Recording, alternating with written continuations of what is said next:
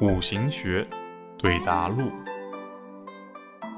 女生问：“老师，如何理解虚实显影呢？”所谓虚实啊，指的是铜铸的天干在地支有根有身为实，有克有泄者为虚。虚实是虚实，旺衰是旺衰，可以旺而实，衰而虚，也可以旺而虚，衰而实。在学习的时候啊，大是大，小是小，多是多，少是少。大不代表多，小不代表少。所谓的显影，指的是天干为显，地支为影。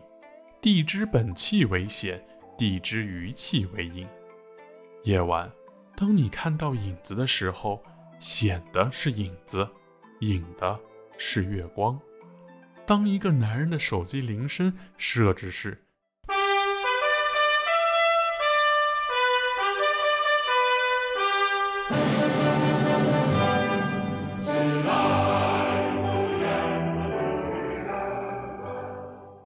那这里显的是铃声，隐的是老婆。